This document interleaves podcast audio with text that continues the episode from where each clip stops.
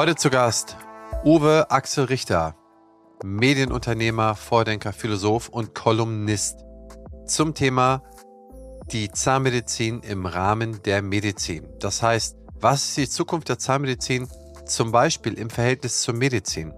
Uwe stellt eine sehr interessante These auf, begründet sie sehr klug und wir diskutieren darüber. Wir haben eigentlich kompletten Konsens in einem Punkt, über den wir am meisten diskutieren. Wie schafft es eigentlich die Zahnmedizin auch in der Wahrnehmung bei der Medizin angekommen zu sein? Faktisch ist sie da. In Zukunft wird sie sich deutlich weiterentwickeln, deutlich schneller entwickeln. Man wird durch Diagnoseverfahren sehr viel mehr Möglichkeiten haben, in der Zahnmedizin schon sozusagen das Eintrittstor zur Erkrankung zu erkennen. Das vorausgesetzt muss eigentlich auch dazu führen, dass sich die Marke des Zahnarztes verändert in der breiten Bevölkerung. Und Uwe gibt da ein paar kluge Beispiele, wie zum Beispiel die PZR, die Prophylaxebehandlung, die hat sich etabliert. Andere Sachen haben sich nicht etabliert. Uwe ist diplomatisch, aber man hört sehr deutlich heraus, wen er damit meint und wer adressiert ist, hier etwas zu tun. Am Ende des Tages, wir müssen alle irgendwo etwas tun. Für meine Zuhörerinnen und Zuhörer ist es eine spannende Folge, weil ich denke, uns steht ein Paradigmenwechsel bevor. Neben den ganzen Downside-Problemen wie Personal, Inflation und Co., die es so gibt, gibt es Upside-Themen. Und diese Upside-Themen haben wir heute zu packen. Und hier kann die Zahnmedizin in den nächsten Jahren Quantensprünge machen. In diesem Sinne, mein lieber Freund, Kollege Uwe Richter und ich, Christian Henrize, Geschäftsführer der Opti Health Consulting, führen dieses interessante Thesengespräch. Viel Spaß beim Zuhören.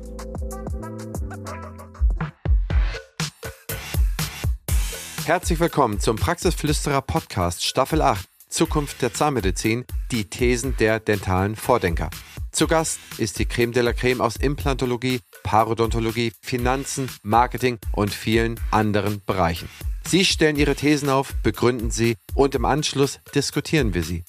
Lass dich von den bahnbrechenden Ideen dieser visionären Köpfe inspirieren, bereite dich und deine Praxis auf die Zukunft vor und werde nachhaltig noch erfolgreicher. Partner der Staffel ist die BFS. Zukunft der Zahnmedizin in der Medizin die These. Die Zahnmedizin wird ohne Zweifel medizinischer werden. Damit einhergehend wird sich das Berufsbild des Zahnarztes erneut verändern. Der Weg von einer größtenteils auf die Zahnreparatur ausgerichteten zu einer weltweit beachteten erfolgreichen zahnmedizinischen Prophylaxe wird sich erweitern zu einer am Gesamtorganismus ausgerichteten oralen Medizin, die sich als erste Verteidigungslinie des Immunsystems versteht. Das sage nicht ich, sondern das sagt die Deutsche Gesellschaft für Zahn-, Mund- und Kieferheilkunde. Was hier wie Zukunftsmusik klingt, hat in der Parodontologie ausweislich der neuen Paarbehandlungsstrecke bereits begonnen, Realität zu werden. Die Neubewertung der Parodontitis als eine den gesamten Organismus betreffende Erkrankung verändert nicht nur den Stellenwert dieser Erkrankung und der erforderlichen Therapie für die Zahnmedizin, sondern die zahnmedizinische Vorgehensweise. Schwarz-Weiß formuliert, statt singulärer Reparatur eines Zahnes erfolgt nun die Behandlung eines multifaktoriellen Krankheitsbildes welches in der Patientenbetreuung eine ganzheitliche Sicht auf den Patienten und damit Multidisziplinarität, also ein kollegiales und koordiniertes Handeln mit den Humanmedizinern erfordert. Damit wird in der Tendenz der Zahnarzt mehr Arzt werden, ohne natürlich, dass er ein Arzt wird.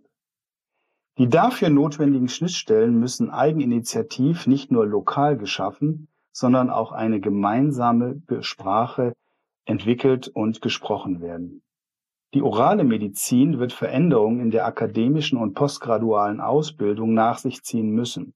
Die kürzlich erfolgte Novellierung der Approbationsordnung reicht dazu bei weitem nicht aus.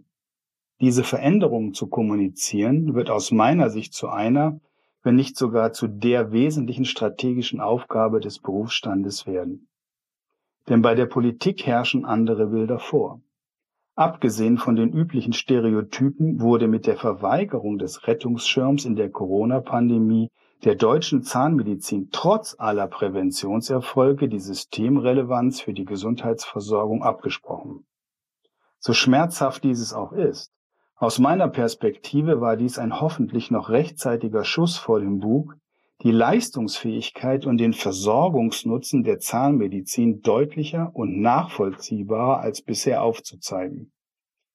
Dies ist auch in Richtung der Humanmedizin, Stichwort Zahnarzt ist Mediziner zweiter Klasse, eine offensichtliche Notwendigkeit.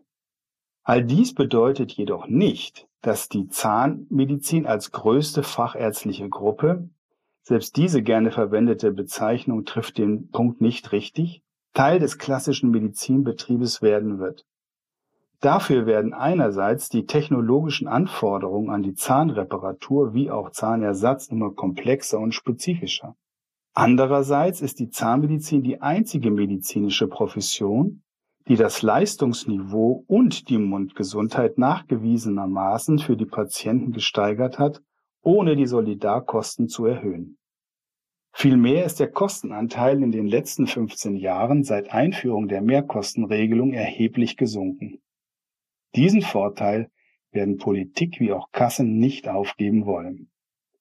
Die inhaltliche Veränderung der Zahnmedizin im Sinne von Immunologie, Onkologie, Pharmakologie braucht keine Integration des Berufsstandes in die Medizin, sondern führt zu einer Veränderung hin zu einer ärztlicheren Tätigkeit der Zahnmedizinerinnen und Zahnmediziner. In der Gesamtschau hat die Medizin eine hervorragende Basis für eine erfolgreich zu gestaltende Zukunft. Ja, lieber Uwe, wir treffen uns jetzt hier zur Diskussion. Ich freue mich wahnsinnig, dass du am Start bist. Vielen Dank für deine These und deren Untermauerung. Wir sprechen über die Zukunft der Zahnmedizin in der Medizin und dazu heiße ich dich heute herzlich willkommen. Danke dir für die Einladung. Interessantes Thema, wird bestimmt Spaß machen. Ja, genau. Und ich glaube auch, das wird ein Thema sein, wo sich die nächste Generation mal so ein bisschen die Zähne dran ja, abknabbern kann. Ne? Ich glaube, das ist wirklich ein Generationsthema, so kann man das ja echt sagen, wie die Zahnmedizin in der Medizin sich da irgendwo verändert. Denn wir kommen ja irgendwo daher, dass es als gelernter Dentist äh, ist man dann irgendwie so ein Halbmediziner in Anführungsstrichen äh, geworden und wohin soll sich entwickeln? Was glaubst du denn? Was ist der Zeitraum, über den man so jetzt rein philosophisch betrachtet sprechen muss, wenn man davon ausgehen sollte, dass auch in der Betrachtung der Zahnmediziner den Medizinern gleichgestellt ist? Also ein Vollwertmediziner ist. In dem, also man ist natürlich Vollwertmediziner, sachlogisch und so weiter, brauchen wir nicht drüber sprechen. Aber man hat ja immer noch so gewisse Unterschiede, die gemacht werden. Oder siehst du das anders? Nein, das ist faktisch so. Und ich meine, das ist letztendlich multifaktoriell, das Ganze. Gehe ich von meiner Profession aus, beziehungsweise das, was ich einmal gelernt habe, dann war der Mundraum mit 32 Zähnen, äh, sag ich mal, als anatomische Entität bekannt. Aber das war's dann auch. Wenn ein Mediziner sich mit der Mundhöhle beschäftigt, dann heißt das, strecken Sie bitte Ihre Zunge raus, man schaut auf den Belag, man riecht vielleicht noch, ob es da spezifische Gerüche gibt, die auf bestimmte Bakterien oder so hinweisen. Man schaut auf die Mandeln und dann war's das. Diese Vorstellung, dass die, die mit der oralen Medizin formuliert wurde, nämlich hier als die erste Verteidigungslinie des Immunsystems im Mund nun mal beginnt, das ist ja eine recht neue Formulierung, die allerdings aus meiner Sicht das Potenzial hat, in den nächsten zehn Jahren die Zahnmedizin äh, vollkommen zu verändern. Das muss man bitte nicht immer ganz hundertprozentig wörtlich nehmen. Es sind wesentlich mehr Erkrankungen, die sich auch oral manifestieren, die sich oral zeigen, als nur, dass wir hier über Immunsystem oder ähnliches reden müssen. Wir denken, wir denken einfach nur mal an die ganze Onkologie die wir so sehen. Wir denken mal an die Pharmakologie, wir denken an die Veränderungen, die sich durch die immer älter werdende Bevölkerung ergibt und die spezifischen Erkrankungen, die letztendlich daraus resultieren. All das ändert doch fundamental die Stellung des Zahnarztes, denn sie wird quasi von so einer Art extraterrestrischen Situation, mir fällt jetzt gerade kein besserer Begriff ein, hin zu einer integrierten, in die Medizinwelt integrierten Aufgabe, Funktion und Stellung letztendlich werden. Das bedeutet ganz klarerweise auch, dass sich von der Ausbildung bis hin zur Weiterbildung, also der postgradualen Weiterbildung, Erhebliches ändern muss. Und dann bin ich mir nicht sicher, ob meine Dekade, in der ich diese großen Veränderungen ähm, prognostiziert habe oder die ich sie sehe, ob das tatsächlich dann so schnell alles gehen wird.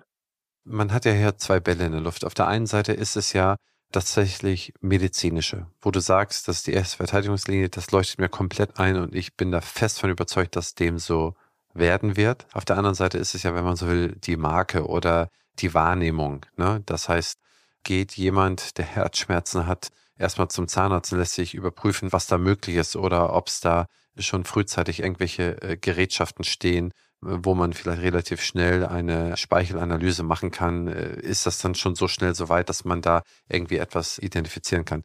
Das heißt, beim ersten Punkt bin ich voll deiner Meinung, beim zweiten Punkt weiß ich nicht, ob da eine Dekade ausreicht oder wie lange es dauern wird, bis der Zahnarzt dann nicht mehr der Zahnarzt ist, der quasi Zähne repariert, der Zähne hell, gerade, weiß, schön aussehend, schön funktionierend, gut funktionierend und schmerzfrei macht, sondern dass der auch für alles andere tätig ist. Das glaube ich, das muss man adressieren und ist meines Erachtens noch viel zu wenig adressiert, denn man muss ja hier auch diese Veränderung in den, in den Köpfen der Leute, also wie gesagt, diese Markenveränderung des Zahnarztes mal ganz plump ausgedrückt, die muss man ja vornehmen. Da sehe ich allerdings bisher noch nicht so viel. Übersehe ich da was oder siehst du da Tendenzen? Und du als Medienprofi, du hast ja bei den größten Verlagen in Deutschland gearbeitet, auch nicht zuletzt Chefredakteur bei der, bei der ZM warst du ja. Und wie würdest du als Medienprofi dieses Thema adressieren? Was muss hier die nächsten Jahre erfolgen, dass sozusagen die Wahrnehmung Schritt hält der tatsächlichen Leistung der Zahnmedizin? Also gut wäre, wenn die Wahrnehmung überhaupt einmal auf das Level gebracht würde, was sich heute zahnmedizinische Versorgung nennt. Wir nennen uns Prophylaxe Weltmeister und das ist auch gut so und das ist auch eine wahnsinnige Leistung. Aber wenn man sich fragt, was denken denn wohl andere, zum Beispiel Politiker in der Entscheidung, braucht es für die Zahnmedizin mehr Geld? Dann ist die logische Konsequenz aus Präventionsweltmeister nein. Denn wir haben ja die Basis gelegt, dass Zahnmedizin in dem Sinne, in der Logik derer, die draufschauen, ja billiger wird, nicht teurer. Und das, was teurer wird, ist alles das, was die, was die Patienten sich selber wünschen. Nennen wir es jetzt mal Ästhetik oder ähnliches. Oder vielleicht auch eine bessere Funktionalität. Nein, wo wir kommunikationstechnisch hinkommen müssen, ist die Wahrnehmung der Zahnmedizin als Teil der Medizin zu etablieren und deutlich zu machen, dass die Zahnreparatur ein originärer Bestandteil des Zahnarztseins ist, aber eben damit nicht aufhört. Wer Paar sagt, denkt in einem Krankheitsbild. Der denkt nicht in zwei Zähnen, die befallen sind oder so, sondern wir müssen das Ganze angehen als ein systemisches Krankheitsbild, was automatisch auch andere therapeutische Strategien erfordert, die ja auch jetzt in der Paarstrecke bereits äh, implementiert wurden. Man denke nur an die UPT, im Übrigen ganz lustige Abkürzung, nicht? UPT heißt eigentlich Urine Pregnancy Test. Dass wir daraus eine unterstützende paradontale Therapie gemacht haben, kann man so machen, ist aber so im International eigentlich gar nicht so gut, so gut gebräuchlich. Aber lassen wir das an dieser Stelle einfach mal. Fakt ist, das Denken ist das eine. Das Handeln folgt aber bekanntermaßen dem Denken. Und dieses muss wesentlich breiter werden. Wir müssen sehen, dass die Physiologie, eben nicht des Zahnes nur zählt, sondern des gesamten Körpers. Das ist jetzt eine Teilung gewesen, die ist wissenschaftlich nicht korrekt, aber ich hoffe, sie macht so ein bisschen klar, wohin der Weg gehen wird. Und all das setzt voraus, wenn es erfolgreich betrieben wird, dass die Zahnmedizin eben Schnittstellen bildet zur Medizin. Haben wir die heute? Eigentlich, sind wir ehrlich, sehr spärlich in der Universität, äh, ja, wir haben ja eine Approbationsordnung verändert, aber so richtig, so ein richtiges gemeinsames, gemeinsame Auffassung, dass Zahnmedizin hier ein integraler Bestandteil ist, hat sich an den Universitäten gerade auf Medizinerseite nicht durchgesetzt. Oder ist noch nicht implementiert, je nachdem, worum wir gucken. Ja, ich meine, da sieht man nochmal die Zeitschlaufen, die sich da um die Zahnmediziner da irgendwie bewegen. Also ich muss sagen, fairerweise ist es in anderen Bereichen nicht anders. Aber gesetzt im Fall, es kommt, wie du sagst, ich bin überzeugt, es kommt so und es wird da auch sicherlich akademisch auch eine Annäherung geben müssen. Ne? Und das, was ich höre, es werden ja schon allerhand Gespräche geführt. Und nicht zuletzt ist ja auch immer mal wieder ein Zahnmediziner auch äh, Leiter der Medizin oder medizinischen Fakultät geworden. Also das gibt, da gibt es ja schon so ein paar Bewegungen, was ja auch sehr gut ist, beispielsweise nicht zuletzt Frankfurt. Aber, und da lege ich den Finger in die Munde, müssten wir nicht jetzt eigentlich schon ganz anders auftreten oder die ganz langen Linien festlegen, wie wir kommunizieren, wie wir das Zahnarztbild eigentlich über die nächsten Jahre, Jahrzehnte etablieren, würden wir das, wenn wir das nicht unterlassen, würden wir da nicht wieder schwerwiegende Fehler machen, wenn wir nicht jetzt sofort genau das aufgreifen und über die nächsten Jahre vorbereiten, ausrollen, um ein Umdenken herbeizuführen? Müssten wir nicht jetzt damit anfangen? Wo wir gerade von der Zukunft sprechen, die BFS ist eines der führenden Health-Tech-Unternehmen auf dem deutschen Gesundheitsmarkt. Was ich besonders spannend finde, ist ihr Digital Health Dialogue. Hier werden die Gesundheitsthemen der Zukunft aufgelistet und gemeinsam diskutiert. Auch ich bin dabei und stelle meinen Gästen daraus Fragen, wie zum Beispiel, wie wird die Digitalisierung dein Arbeiten verändern oder wie ticken die Patienten und Patientinnen von morgen. Mach mit und trage deinen Teil dazu bei, die Digitalisierung patientenfreundlich und praxisnah zu gestalten, damit die Medizin von morgen zum Vorteil für alle wird. Zu finden ist diese unter meinebfs.de-dhd. Ich wiederhole meinebfs.de DHD. Sie sind Zahnmedizinerin und möchten ihr betriebswirtschaftliches Know-how verbessern, haben aber keine Zeit und Lust auf lange Anreisen und verpasste Zeit mit der Familie, geschlossene Praxis und dergleichen. Mit unserem Fernstudium zum Dental Manager lernen Sie komplett digital und wann Sie möchten. Sie lassen sich von namhaften Referenten der Dentalbranche schulen, bequem von zu Hause aus sichern sich bei einer Anmeldung bis zum 31.12.2022 30% Einführungsrabatt auf die Teilnehmergebühr. Mehr Informationen und Anmeldemöglichkeiten finden Sie unter www.dentalmanager.online.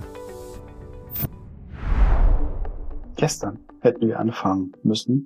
Es ist ja gar kein, ist ja auch so ein neues Thema, ist es nicht. Ich finde es wie das Positionspapier der DGZMK, also Perspektive Zahnmedizin 2030, das ist Ende 2020 oder im Winter 2020 ja veröffentlicht worden. Da ist es ja in dem Sinne auf den Punkt gebracht, wohin Zahnmedizin perspektivisch laufen soll. Bis hin zu einer formulierten Vision, die kann man gut finden oder kann man auch nicht gut finden, aber sie ist wenigstens einmal formuliert worden. Man kann sie auf schwarz auf weiß nachlesen, nämlich die, dass der Zahnmediziner ein Gesundheitscoach ist und wird.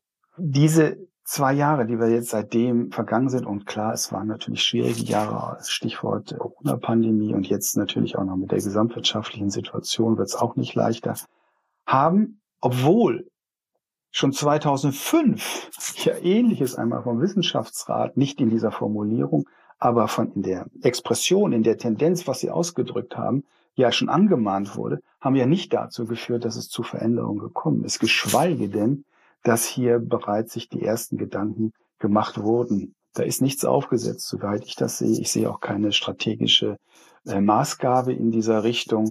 Das wird aus meiner Sicht aber nicht mehr lange warten dürfen. Das muss man jetzt echt anpacken, denn die zahnmedizinische, schrägstrich medizinische Entwicklung wird sonst uns alle überholen.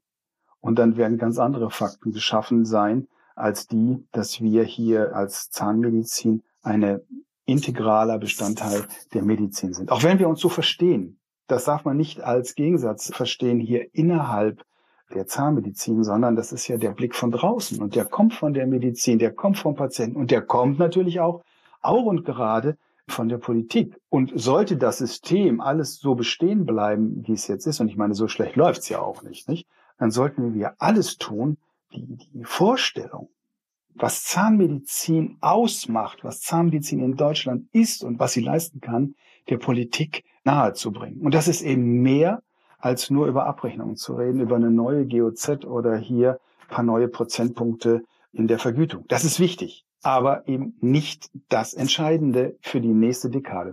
Uwe, wer ist Adressat dafür? Wer kann so etwas leisten? Denn nach wie vor, es gibt dieses Positionspapier, das kenne ich. Es gibt brillante Vordenker, ähm, Professor Frankenberger, äh, Dr. Ammann. Es gibt so viele tolle Leute, man könnte noch 20 mehr erwähnen, die das alles wissen. Aber wer kann da vorauslaufen? Sind es die KZV gebündelt in der KZBV? Sind es die Landeszahnärztekammern gebündelt in der Bundeszahnärztekammer? Wer kann hier für uns die Flanken schlagen, dass man dieses neue Bild irgendwann mal für sich so erarbeitet, wie man es kommuniziert, so dass man das über die nächsten Jahre fahren kann, dass es dann in 10, 15 Jahren in allen Köpfen der Menschen drin ist. Und nicht erst dran drin ist, wenn jeder Zahnarzt dieses Gerät, beispielsweise, das eine Speichelanalyse macht, in der Praxis hat und keiner kommt dahin, weil keiner den Zahnarzt als diesen, ja, ich sag mal so, Helfershelfer, als diesen ersten Helfershelfer für sich selber anerkennt. Also die, die letzten drei Jahre haben ja gezeigt, dass die DGZMK gemeinsam mit BZIC und KZBV auch und fast ausschließlich aufgrund persönlicher Initiativen natürlich, ähm, aber es gemeinsam Dinge bewegen konnte.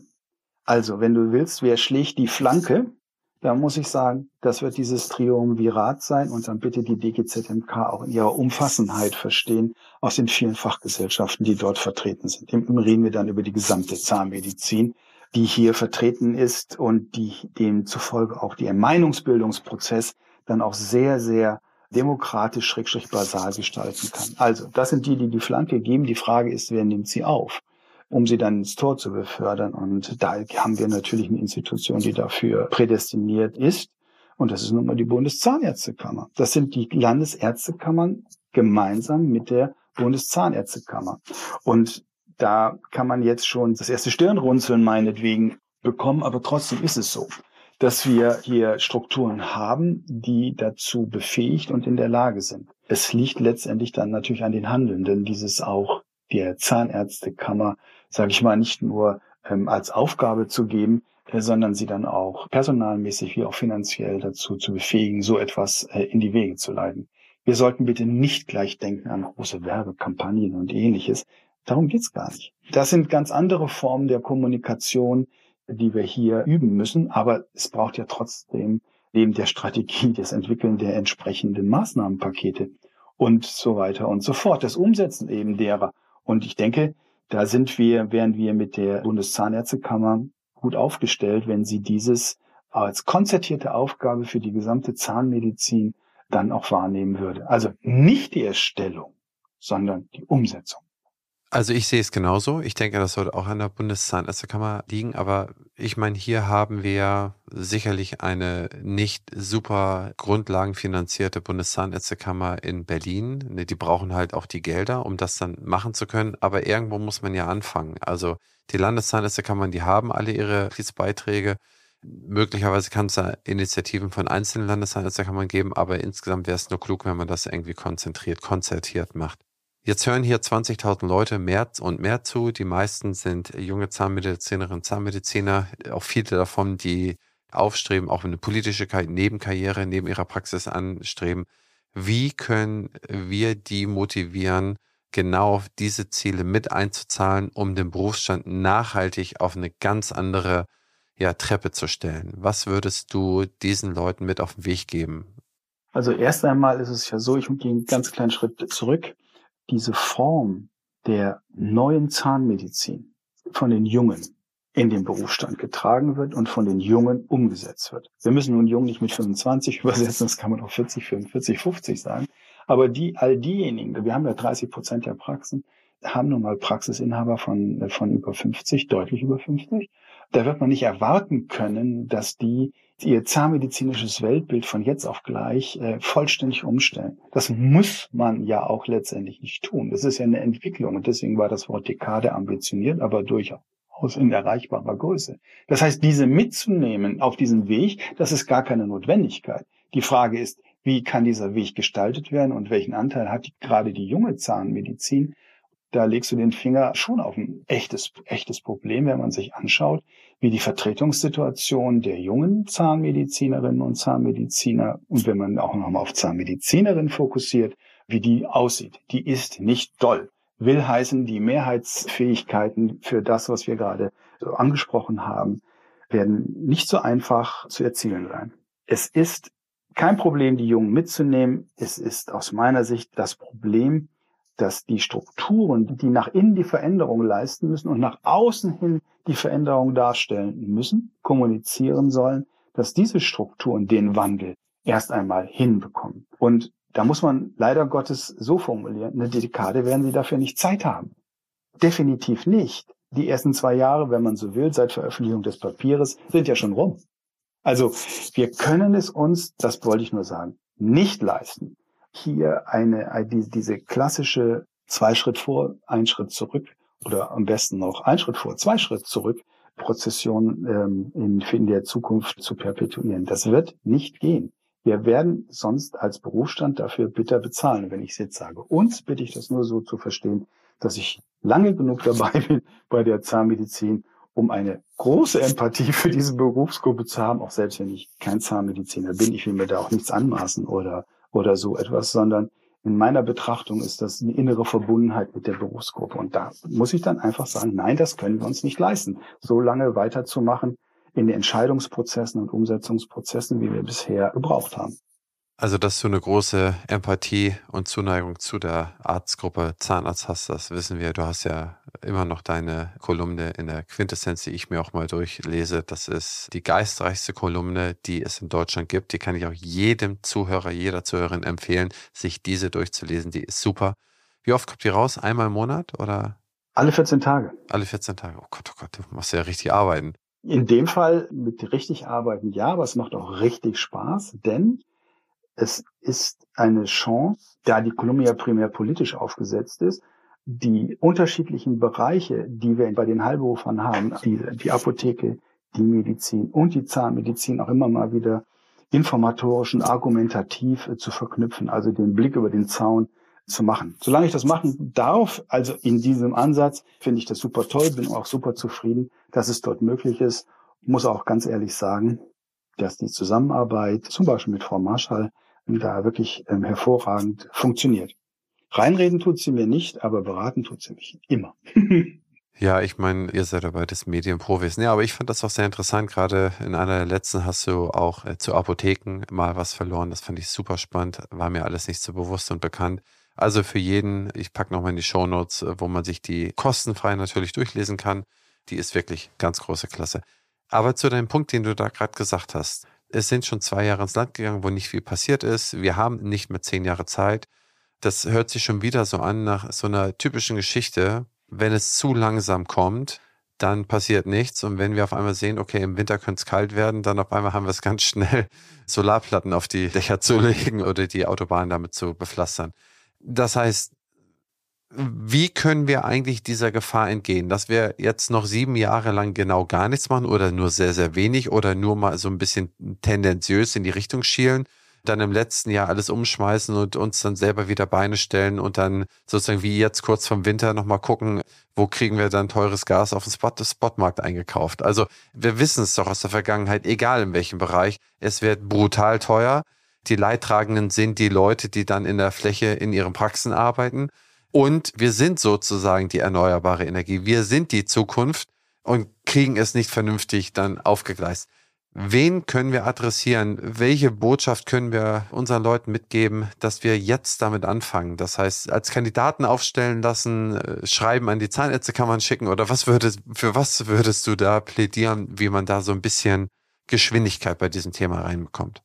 Also, ohne dass ich jetzt die Internas wirklich kenne, um hier eine substantiierte Aussage ähm, zu machen, ist es so, dass die Linien, in denen, so, in denen seine auf Kommunikation äh, funktionieren muss, von den drei gesagten Organisationen festgelegt werden müssen. Es macht keinen Sinn, loszulaufen und immer schneller zu laufen. Wenn die Richtung falsch ist, nützt das ja bekanntermaßen nichts. Also die müssen schnellstmöglichst hier die Basis, die erarbeitet ist. Im Prinzip geht es darum, die Bullets zu, zu formulieren und eine entsprechende Kommunikationsstrategie darauf aufzubauen. Die müssen das auf jeden Fall auf die Reihe kriegen. Es ist ja auch nichts Neues. Das hat ja alles Georg Meyer schon gesagt. Auch Weidkamp hat das in seiner Zeit, bevor er Ehrenpräsident wurde, bereits gesagt, dass Fachärzte für Zahnmedizin nichts anderes ist als eine Integration in die Medizin. Das heißt nicht, dass wir hier äh, vor Zu- und Türen stehen, sondern die Türen sind ja durchaus offen. Aber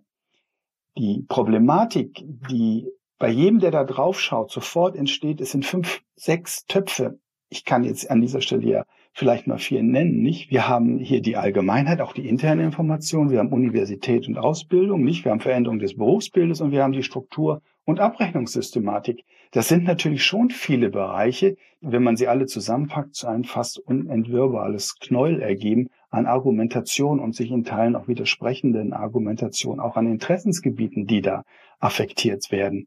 Aber es ändert an dem Punkt nichts. Wir müssen wirklich formulieren, wo wir hin wollen, damit wir das, wie kommen wir dorthin, entsprechend dann auch ausarbeiten können.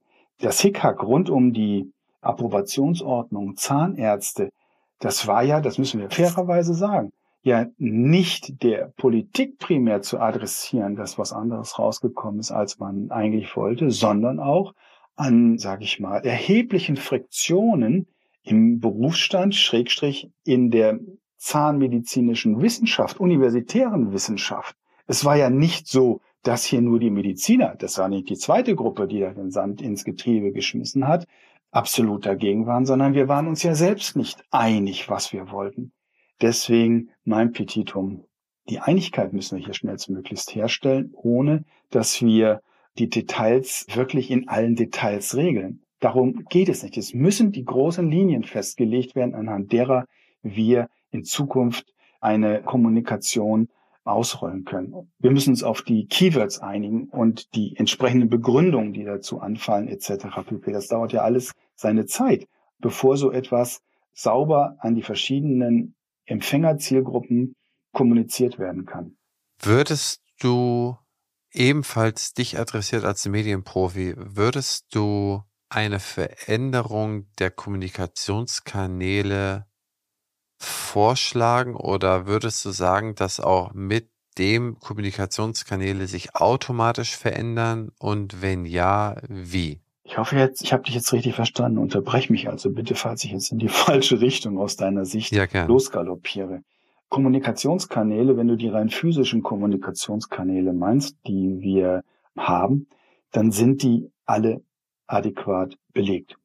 Man kann über die Schwerpunkte, also die Kommunikationsaktivitäten, zum Beispiel in sozialen Medien und so weiter und den Ausbau dort, sich gerne unterhalten. Aber wir sind in allen Kommunikationskanälen als Zahnmedizin ausreichend bewandert in den Institutionen und auch präsent.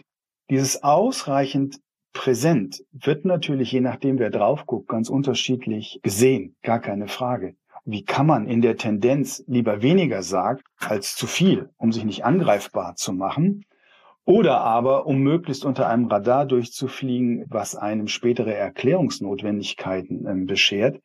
Für die ist es natürlich schon ein großer Schritt zu sagen, dass wir jetzt hier aktiv bespielen, wir aktiv die Themen suchen, wir aktiv diese Themen platzieren etc. pp. Das, was man als, als Medienarbeit bezeichnet, auch tatsächlich durchziehen.